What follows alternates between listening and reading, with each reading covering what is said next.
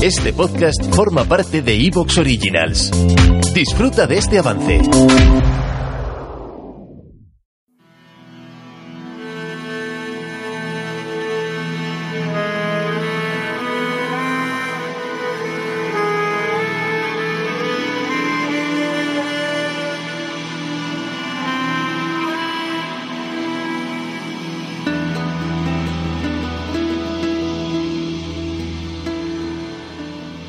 Sin trono, exiliados e impotentes, en la triste desilusión del hombre, pasamos con la juventud sin retorno de la tierra, nosotros que fuimos el semblante de la verdad, el velo que ocultaba el vacío infinito, desnudo y sin sentido, la pálida y universal esfinge, cada mundo enfrenta al fin y se hunde. Los nuevos dioses defienden por un momento la mirada del hombre. Cada uno es un velo que permanece hasta que los nuevos dioses, desacreditados, como la niebla que se derrite con el mediodía, huyen. Ese poder opresivo ilimitado, la tiranía de la nada. Nuestro poder está muerto sobre la tierra, con los primeros cielos y albores del tiempo, pero en el lejano y joven clima de otros mundos renacerá. Sí, aunque no encontremos la forma de volver, extraviados como plumas en el viento, ni a la tierra, ni los cielos eternos, descubrimos altares frescos en una esfera distante, llena de fragancia, brillante con el fuego, nuevos corazones para abrigarnos en la noche, hasta que de nuevo seamos desterrados y huyamos en vuelo mientras agonizan las llamas del sueño.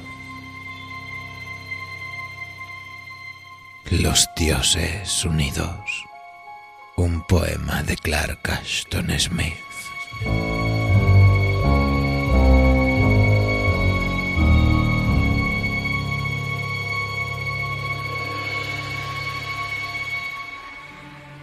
Dioses y reyes, habitantes de la gloriosa Comorión, capital de la civilización hiperbórea, escenario frecuente de los relatos del maestro Clark Ashton Smith, primera sede del poder de este vasto continente, establecida por los migrantes prehumanos del sur de la ciudad, que fue construida en mármol y granito y cuyo horizonte marca una imponente silueta de torres tan altas que acarician las nubes.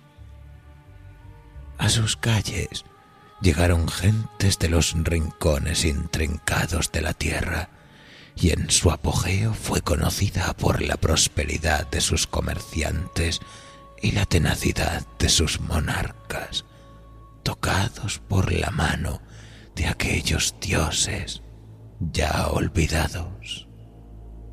Y cuentan que allí en Comorión atesoraban en cámaras secretas montañas de oro y piedras preciosas.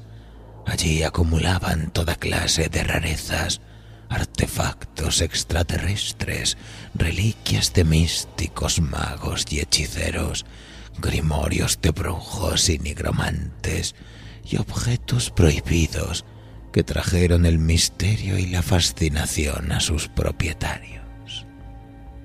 Y precisamente sobre eso trata nuestro relato de esta noche, amigos. Porque hoy viajaremos a la prodigiosa Comorión para conocer a uno de sus más curiosos habitantes. Así pues, apaguen las luces, enciendan una vela y prepárense para vivir una de las peculiares y delirantes aventuras del maestro Clark Ashton Smith. El extraño caso de Avus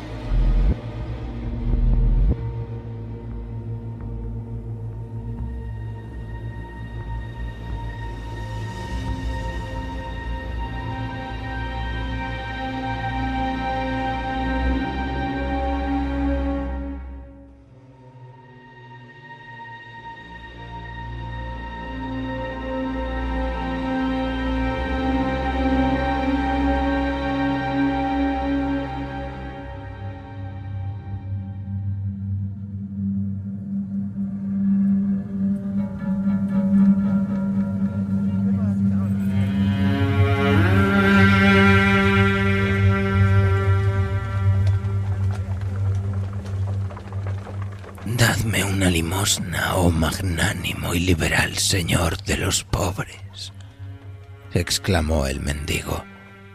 Abus Buzocuan, el prestamista más rico y avaro de todo Comorión, y en consecuencia de toda Hiperbórea, fue sacado bruscamente de sus sueños por la voz aguda y quejumbrosa. Observó al pedigüeño con mirada irada y poco amistosa, mientras caminaba hacia su casa aquella noche sus meditaciones estaban espléndidamente repletas de metales brillantes y preciosos, de monedas y lingotes, de objetos de oro y de plata, llameantes gemas ensartadas en ristras, ríos y cascadas de piedras preciosas. Todo ello llenando los cofres de Abus Buzocuan. Ahora la visión se había desvanecido y esta voz desagradable e intrusa le imploraba una